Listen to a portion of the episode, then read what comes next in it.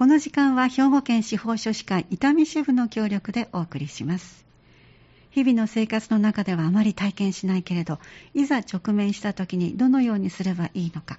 例えば相続会社の登記成年後見裁判書類の作成などそんなシーンに的確なサポートをしてくださる司法書士さんにお悩みへのアドバイスいただきたいと思います。今日のご担当は兵庫県司法書士会伊丹支部からお越しいただきました。西村健一さんです。どうぞよろしくお願いします。よろしくお願いします。さてそれでは今日は破産手続きについてのご相談ということですね。早速、えー、事例からご紹介していきましょう、えー、現在私は55歳で会社勤めをしています。一人暮らしで借家の賃貸に住んでいますえ、敷金が10万円の賃貸ということですね。で今のお給料で普通に生活をしていき銀行預金も100万円ほどありました。ところが新型コロナウイルスまたウクライナ情勢の影響で物価が上がりさらに会社の業績悪化により給料も減額され生活が苦しくなって銀行預金を取り崩していきました。その後預金口座の残高がゼロになり消費者金融からお金を借り始めました。最初は何とか返済することができていたんですが利息ば利息ばかりの返済で元金が全く減らずさらに月々の返済も苦しくなって別の消費者金融からお金を借りその返済も苦しくなってまた別の消費者金融からお金を借りるという自転車操業の状態です。現在の借入残高は A 社が80万円 B 社が90万円 C 社が100万円そして D 社が120万円。親が連帯保証人になっています。他にめぼしい財産としては130万円の全額ローンで買った車。ローン残高が90万円あります。また積立型の保険これは解約の払い戻し金が25万円あるそうですが積立型の保険や確定提出年金イデコというこれもあります。このイデコについては後ほどまたちょっとご説明いただきましょうね。破産の手続きを進めていきたいのですが生活に必要な家財道具を含め全てを現金化した上で給料全額を消費者金融に弁済しないといけないのでしょうか。破産することでデメリットがあれば教えてくださいという。あのなかなかあの想像がつかないという方もありますしもしかしたらこの形に進んでいくのかなってあの気になる今のご時世ですのでね、えー、ぜひ詳しく教えていただきたいと思います。お願いします。はい。えー、っとまずあの破産手続き、えー、えー、まあ、することで、はい、デメリットですが、はい、まあ、結論としましては、えー、デメリットらしいものはないというのが結論になりますね。はい、わかりました、はい、ということは、いいことがある、変な言い方ですけど、そうですね、あのメリットはありまして、はい、はい、デメリットがあるというのは、まあ、結論としてはないかなと思います。そうですか、もうぜひ詳しくお願いします。はい。でまずあの破産手続きをすることで、どういう効果があるかと言いますと、はい、まあ、借金の返済が、えー、免れると、まあ、強制執行されることがなくなるということですね。はい、はい、で A 社、B 社、C 社、D 社、うん、えー、それぞれ、えー、お金、かなりの額ですけど、まあ、はい、金額がね、結構ありますけども、えーはい、こちらの返済を、まあ、する責任というのがなくなってきます、はい、返済の必要がなくなる。そうですね、はい、はい、これは今まで借りたお金を返さなくてもいいということですから、債権者としては、まあ、元金が返ってこない状態ですので、えーはい、もう会社にとっては損害と。会社の方はそうですね、債権者の方は。債権者の方はもう、損害が被る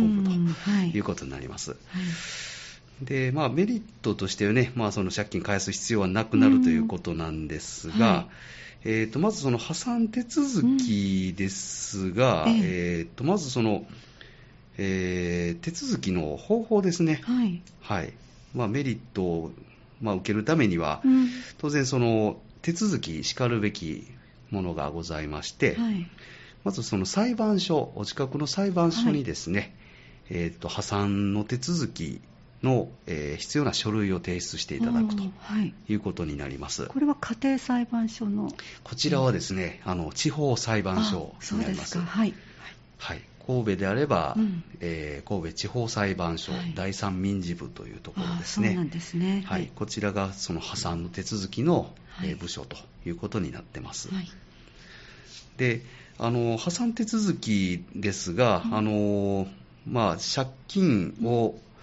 まあ、支払う弁済をする責任がなくなるということなんですが、うん、えーと、プラスの財産を自分の手元にすべて置いたまま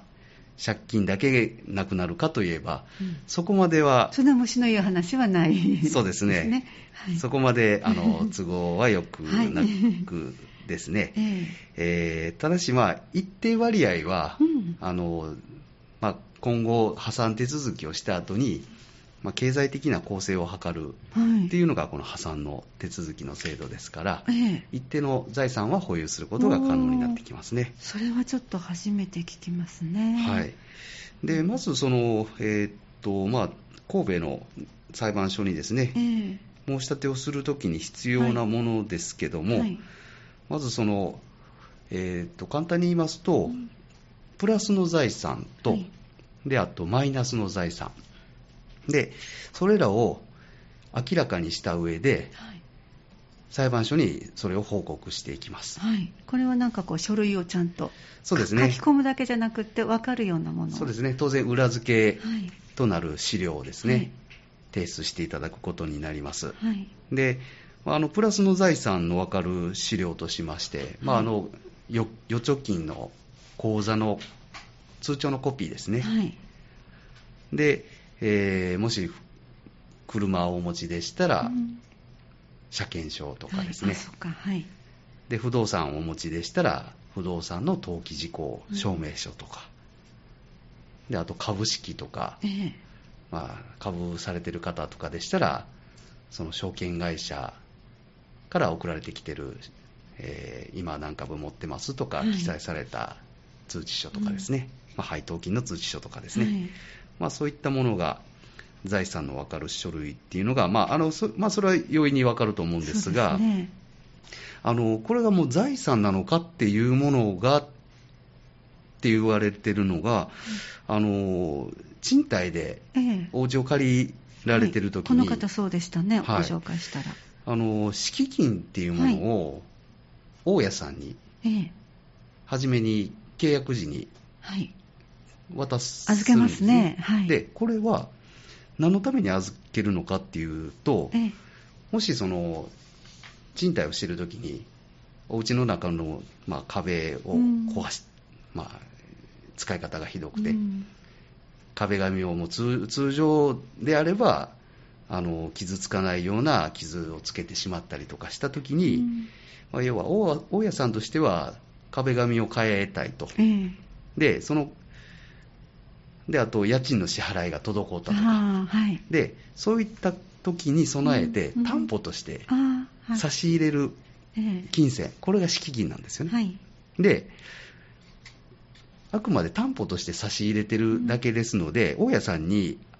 まあ、贈与してる、あげてるわけではなないんですよね。はい、ということは、その賃貸借契約終了したときは、預けてる、担保として預けた敷金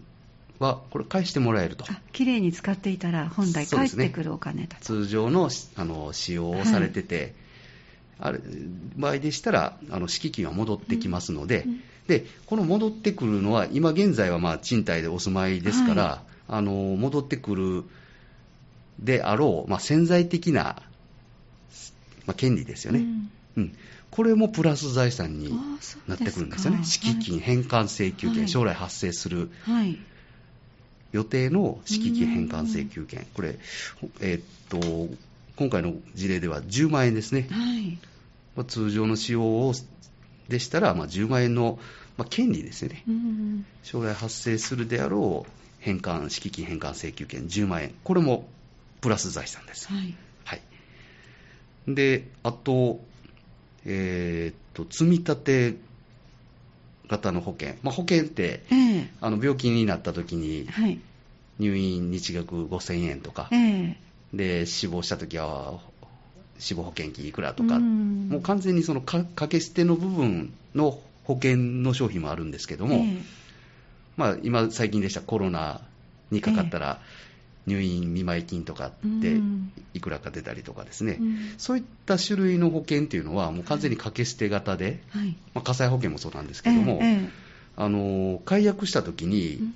あの戻ってくるようなお金っていうのは、まあ、基本はない、掛け捨てはそうですね、ないですね。であとはもう、その保証されないだけで解約した以降は、はい、そうですね、はい。でもその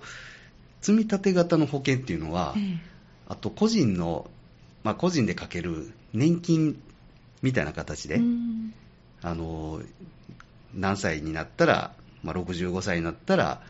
保険会社から、国からではなくて、保険会社から、まあ、毎月5万円受け取れるような保険を、今のうちからこう積み立てていこうと、いうことですので、その、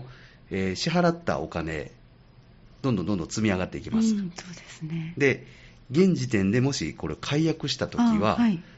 これもあの将来受け取れるお金を今積み立てていってるお金ですから、はい、保険会社にも預けてるようなお金ですよね。そっかですね、はい、はい、ですからこれも解約返礼金っていうのが、うん、もし今この保険を解約したとしたらいくらお金が返ってくる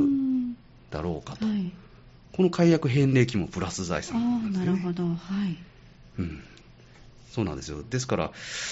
あのそういう分かりにくいところもあるんですよね、うんうん、プラスの財産っていうのは。はい、そうですね、うん、で、まあ、そういった、じゃあ、解約返礼金がいくらなのか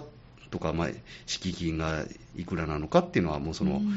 えーと、保険の証券であったりとか、はいはい、賃貸借契約証書に敷金10万円差し入れますとかってこう書かれたもの、こういったものがあの財産の分かる書類として裁判所に提出、ね、していただくということになりますね。はい。はい、であと、確定拠出年金、入れ子、これはちょっと普通の保険とは性質が異なってまして、えーはい、初めてお聞きになった方もおありだと思いますね。でこれはその、まあ、実務家の中でも、もうちょっと考え方が分かれるところではあるんですが、はい、一応、ここの考え方として、まあ、通説的な考え方としては、はい、あの将来発生するその年もらえる年金ありますね、はい、国から支払われる厚生年金であったりとか、国民年金ですね、そういう社会保険としての役割が、性質が大きいので、うん。あのー、で途中で解約するっていうこともこれできないんですよね。はい、で支払いが難しくなって、えーまあ、月々の今支払ってる側なんですけども、うん、その金額を減額したりとか停止したりすることはできても、えー、イデコ自体をやめることはもうできないと。はいはい、ですからあの、まあ、国民年金とかと一緒ですよね、もう一定以上。個人でする。そうですね、はい、個人でやってるんですけども、うんその公的な性質も持ってると、はいはい、保険会社にあの将来のために自分で積み立てをしておこうっていうのとはちょっと違う、ちょっと違う。公的な性質を持ってます、そうなんですね、はい、はい、で今現在55歳ですよね、ご相談者の方が55歳で、はい、で60歳になれば、まあ、250万円を受け取れると、えー、あまあ、これ一括で受け取ることも可能ですし、えー、分割で何回かに分けていただくことができます。うん、要は5年後にはこのお金が入ってくる。うん、じゃあこの200将来あの5年後に入ってくる250万円、これはプラス財産でしょうかっていう、うん、まあ、そこもあるんですけども、まあ、一応その、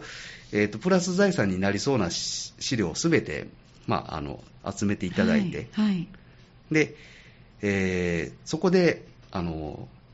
現金化する単価の必要なものと、はい、単価の不要なもの、うん、これを振り分けていきます。うん。はい、で、あと、当然、その破産の手続きをされるわけですから、はい、A 社、B 社、C 社、D 社、4社に対して、えー、借金をされてます。で、それぞれの残高が、まあ、ご自身の認識では80、A 社80、B 社90、C 社100、D 社が120、はい、なんですが、あのご自身の認識と違う場合っていうのも当然ありえます。あそうなんです、ね、はい。あの昔から借り入れをしている場合とかでしたら、うんうん、あのグレーゾーン金利の時代から借り入れをされている部分については、はいね。はい、利息制限法の金利で100万円以下の分でしたら、まあ、18%、100万円以上でしたら15%で計算をし直しして、減額される可能性も当然あります。ですね。はい、はい、ですので、正確に A 社から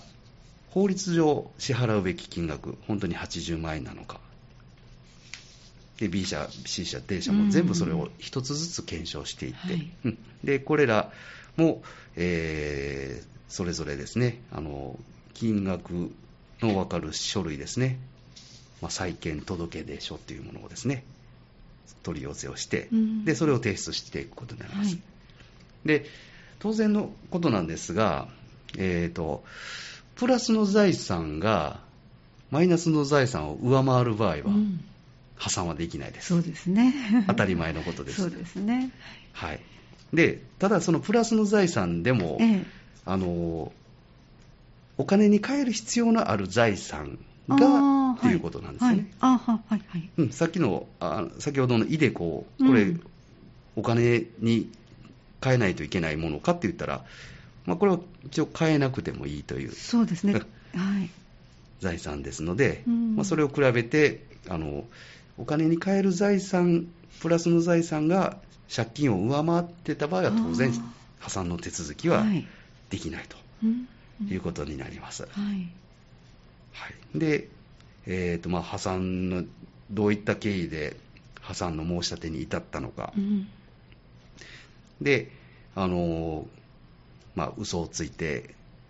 お金を借りたりしてないかとかですね、はい、はい、そういったことを書いて、であと予納金ですね、まあ、若干の予納金、うん、えー、納めていただいてで、裁判所に提出していただくということになりますね、うん、それが破産の手続きということですね。はい、そうですね、はいでこの、まあ、手続きが、えーまあ、するにあたって、まあ、当然、書類をたくさん集めていかないといけませんから、えーはい、まあ、そこでやっぱり1、2ヶ月ぐらいは普通にあそんなにかかりますか、あそうですしますね。はい、はい、でそれで出して、えー、特にまあ問題なければ、うん、もう破産手続きの開始決定が出まして、はい、でえーとまあ、破産手続きの中でも、えー、まあ、そういう生産手続きですね、現金化する手続きを伴わない、もう簡単な手続きの場合でしたら、あとはもうその、えーと、債権者に対して、その破産手続き、このご相談者さんですね、はい、破産手続きがされたことに対して、まあ、嘘をついて借り入れをしてきたんだとか、なんかこう異議申し立てをする期間っていうのがあるんですよね。はい、債権者側に。債権者側が異議を。はい。いや、それは、あの、免責するような債務者ではありませんとかね、ん。なんかこう意見を言う機会がありまして、はい。はい、でそういう、まあ、通常、まあ、何もない状態で期間だけが経過して、で破産手続きが終わりましたら、はい、えー、免責決定というものが出て、支払いがまあ、免れるということになりますね。はい、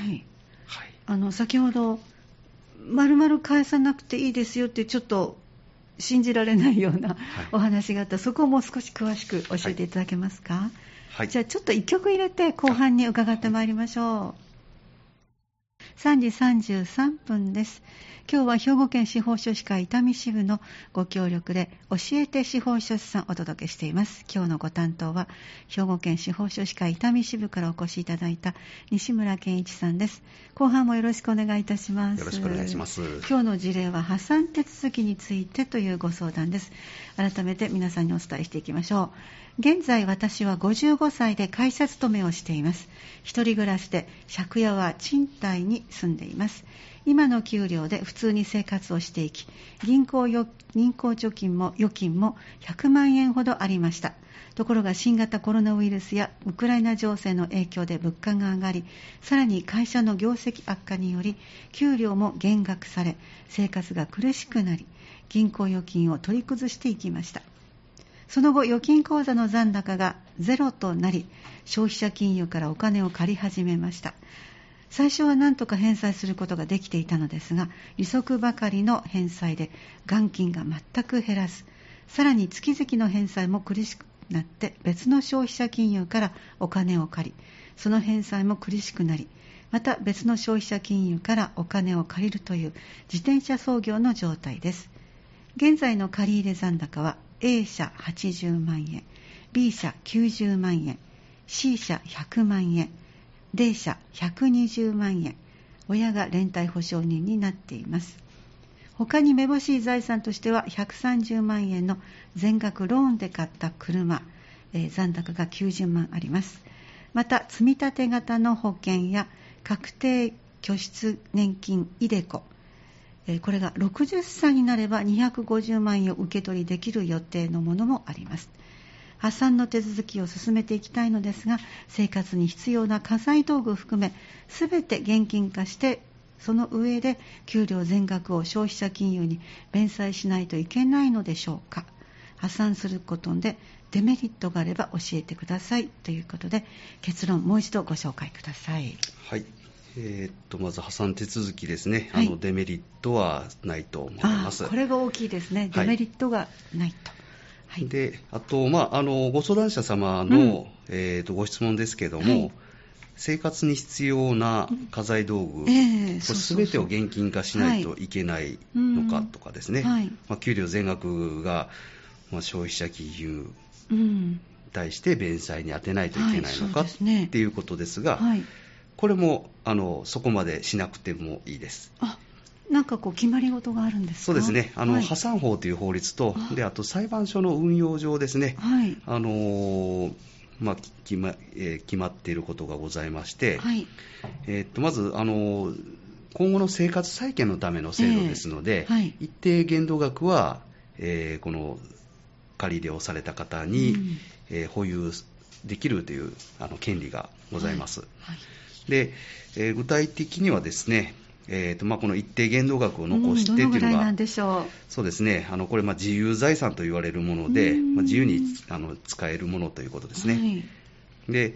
えー、とこちらですね。あの、自由財産以外のものは、債権者に、うん、えー、弁済のために換価をしないと、現金化しないといけないということですが、はい、じゃあ、自由財産はどれなのかと、えー、どの部分なのかといいますと、はい、えーと、現金とか給料、はいこれ99万円までは保有できます。あそうです意外と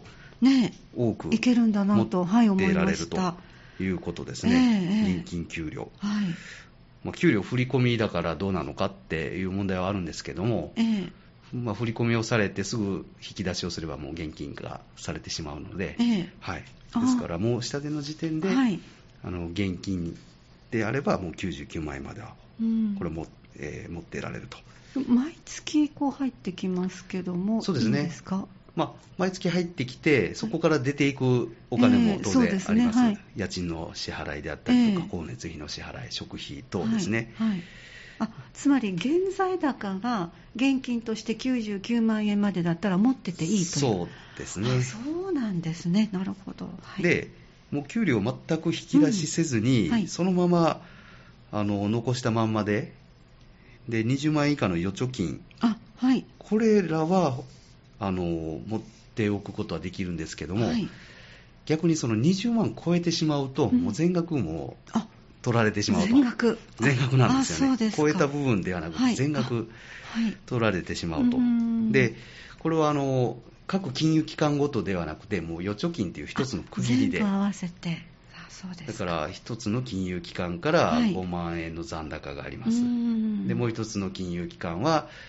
16万円あります、これで20万超えてしまうので、そうですね、はい、もうすべてをストップさせてしまう。2, つと2つとももうこれはあの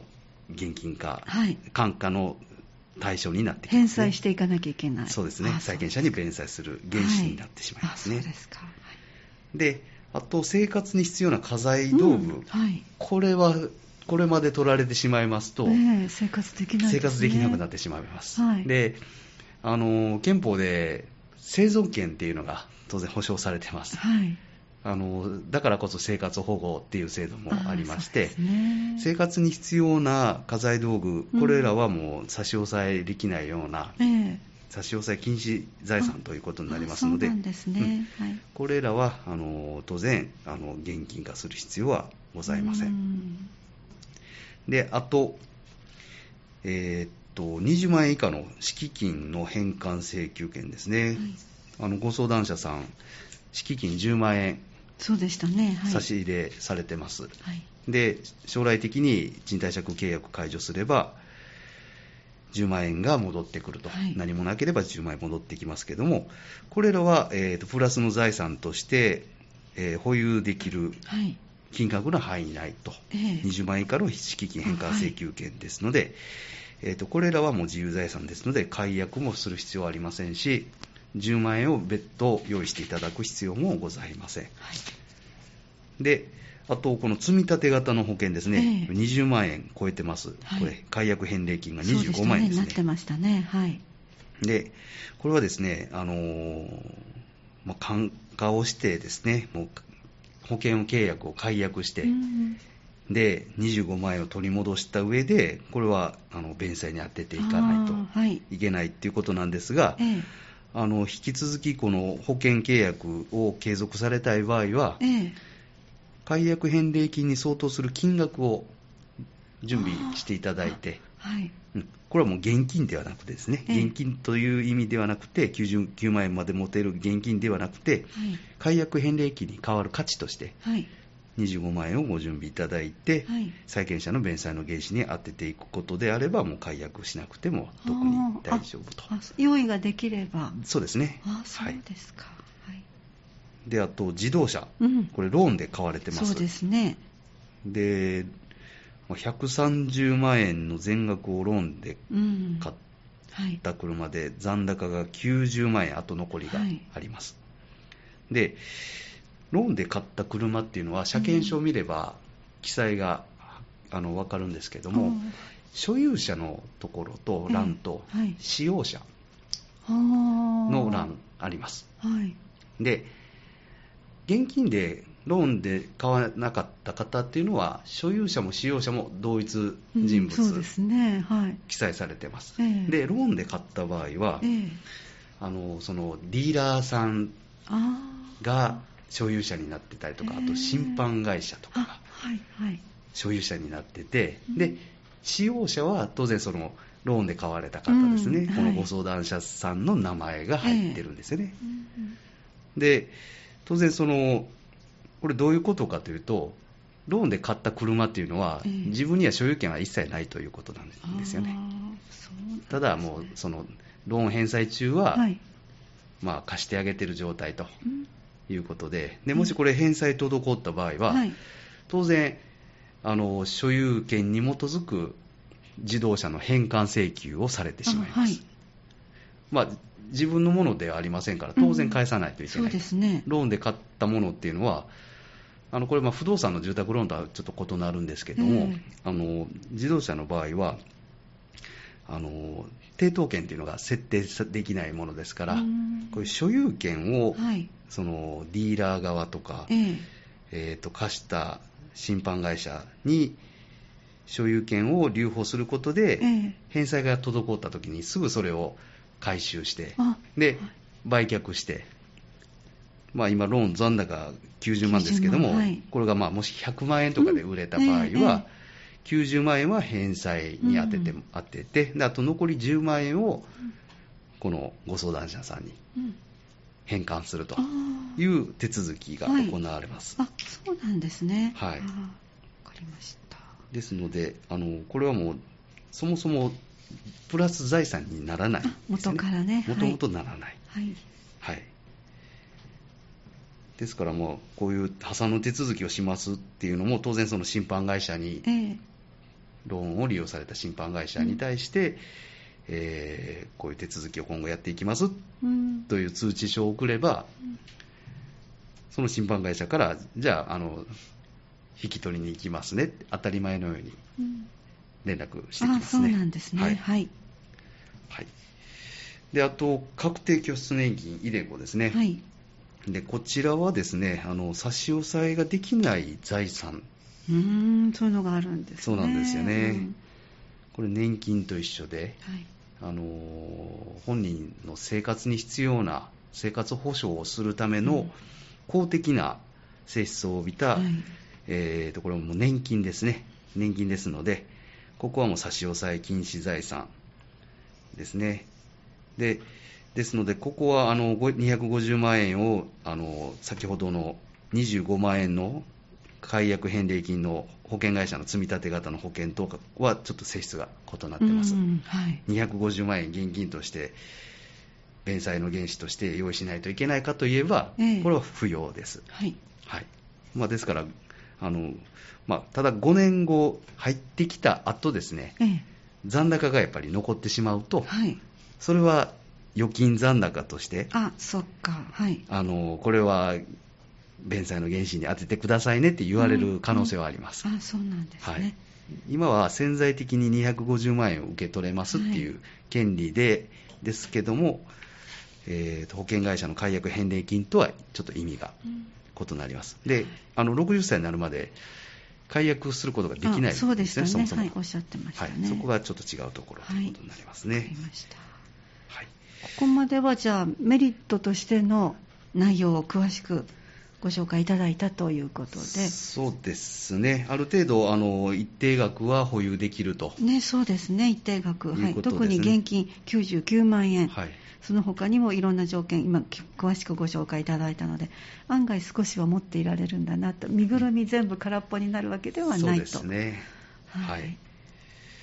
で、まあ、最後にですね、はい、その破産することでデメリットそうですね、まあ、ちょっとあることは少しはあるわけですね、はい。まあ、冒頭お伝えしましたけども、はい、あのデメリットらしいものっていうのはないということでお伝えしたと思うんですが、えー、っとまあ、あえてですね、まあ、デメリットらしいことといえばですね、まあ、あの今回、その破産手続きをするということは債権者にとって、貸したお金がもうほとんど返ってこない。そうですよね。はい。債権者からしたらもう本当にもう会社にとってはもう大きな損害になるような手続きをされて、まあその反面この借り入れをされた方は保護されてしまうと、あそうですね、はい、いうことですので、あのこれはもう個人のあの自己情報に載ってきます。あはい、であの A 社、B 社、C 社、D 社が加盟している信用保証会社っていうのがありまして、はい、でその信用保証会社のあの個人情報っていうのがそれぞれ借り入れをされた方全員が個人情報記載されます、はい、で、まあ、その個人情報の中にあの破産手続きをされましたという記載がされる、まあ、ブラックリストっていうのはよく言われてますけど、そうそういったリストっていうのは実際なくてですね、はい、あの借り入れをされたら住宅ローン借り入れされたりとか、普通に返済、完済された方も含めて全部個人情報って載ってきます、はい、信用情報機関に、はい、で、そこの自己情報欄のところに、破産手続きがされたと、はい、面積決定がされたとかいう自己情報が載ってきますので、今後、その借り入れをされる破産手続き終わった後ですね、また消費者金融からお金を借りたいと、うん、なった時も、あのこの当然、信用情報金融機関が、貸金業者が加盟している信用保証会社に、こういう方が借り入れされようとしてますけど、はい、過去にそういう経歴がないかどうかっていうのを紹介をして、調査することができるんですよね。よくあの審判されるっていうのこですね。そうですね、審査が通らない、はい、通るか通らないというのは、そういうところですよね。で、もうまずまともな貸金業者は今後貸し付けはしないっていう、あの審査結果となります。はい、ですからあの当然そのカードでショッピングとか、うん、あと、まあ、ETC カードとかですね、はい、これもショッピングのカードの、うん、まあ、付属でついてくるものが多いんですけども、ねはい、当然その ETC カードの使用っていうのもできなくなってきますね。まあ、現金決済でもうすべて基本やっていただくということになりますね。はい、で、あと、まあ、それが、まあ、あえて、まあ、デメリットですね、うん、はい。まあ、お金借り入れができなくなるとまあ、住宅ローンも自動車もローンで、はい、教育ローンも全部ですね、うん、あのローンではローンの利用はできなくなると、えー、まあ、5年から10年ぐらいあそのぐらいの期間ですか、うん、情報が自己情報が残ると言われております、はい、あそうですか。はい。であと連帯保証人の債務。これは、えー、えーと D 社に対して120万の借り入れがされていて、はい、で、えーと、ご相談者さんの親が、うん、親御さんがですね、連帯保証人になってます。というふうに、はい、例にございましたね。で、今回、そのご相談者さんが破産手続きをすることで、うん、親の連帯保証人としての債務は消えるのかというと、えこれは消えないんですね。消えない。うん、はい、あの何度かあのお伝えしてますけど、あくまで債務は残るんですよね、破産手続き。はい債務は残って責任だけ免れるとそっか、はい、いうことなんですよ、はい、ですから債務が残っている以上はそれを担保するための人人的担保である、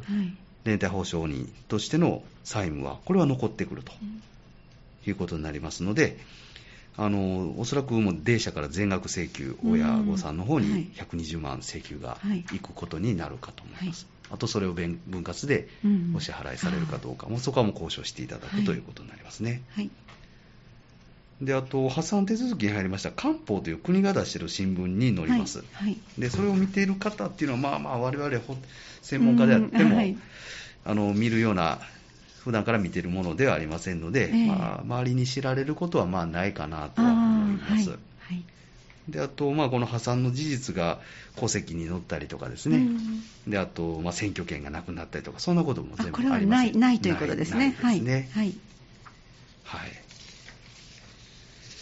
あと残り時間が少しなってきましたので、はい、押さえておかなければいけないところだけご紹介ください。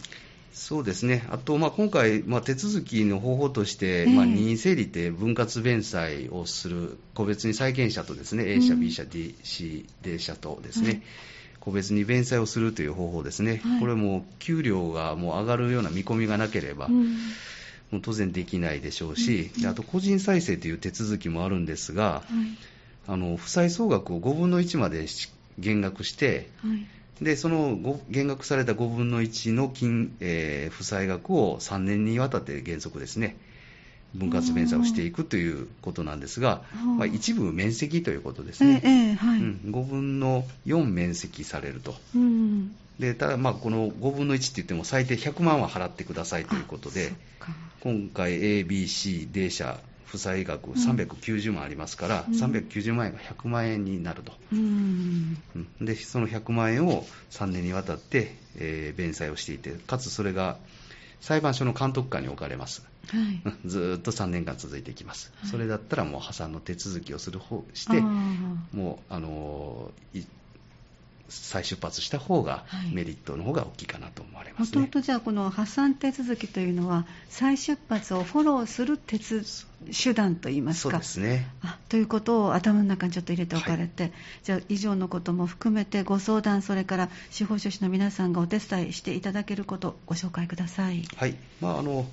えーとまあ、この債務整理の手続きですね、まあ、全般司法書士、えー、業務範囲ということになります。はいでただし、その破産手続きについて、これ、あの申し立てを代理をするという意味ではありません。あはい、あくまで書類作成をして、裁判所に提出をして、えー、でまあ、事実上、裁判所からの連絡の窓口になったりとかということであって、えー、あの申し立てをされる方の、まあ、代理人として全てをやるということではありませんので、はい裁判所からこう呼び出しがあったときは、うん、あの本人さん本人さんやっぱり行っていただかないといけない場合っていうのもあります。えーはい、ですから、まあ、裁判所の、えー、提出する書類の作成ですね、うん、お手伝いできるかなと思います。えー、はい。はい、であと、まあ、もし分割弁済ですね、今回の事例では、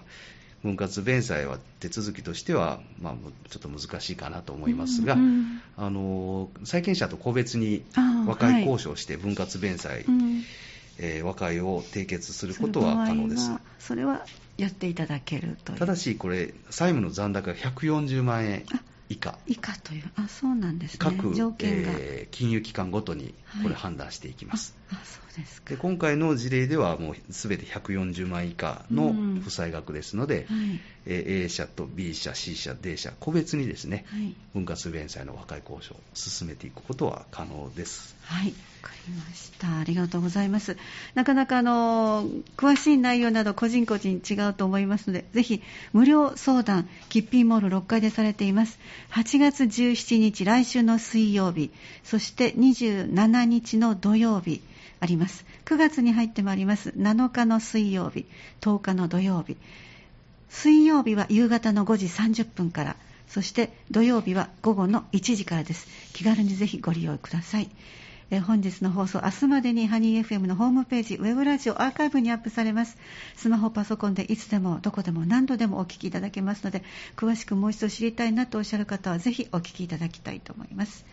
今日は兵庫県司法書士会伊丹支部から西村健一さんお越しいただいて破産手続きについてお話をいただきました。どうもありがとうございました。ありがとうございました。次回は9月14日にお送りします。来週もぜひ来月もぜひお聞きください。この時間は兵庫県司法書士会伊丹支部の協力でお送りしました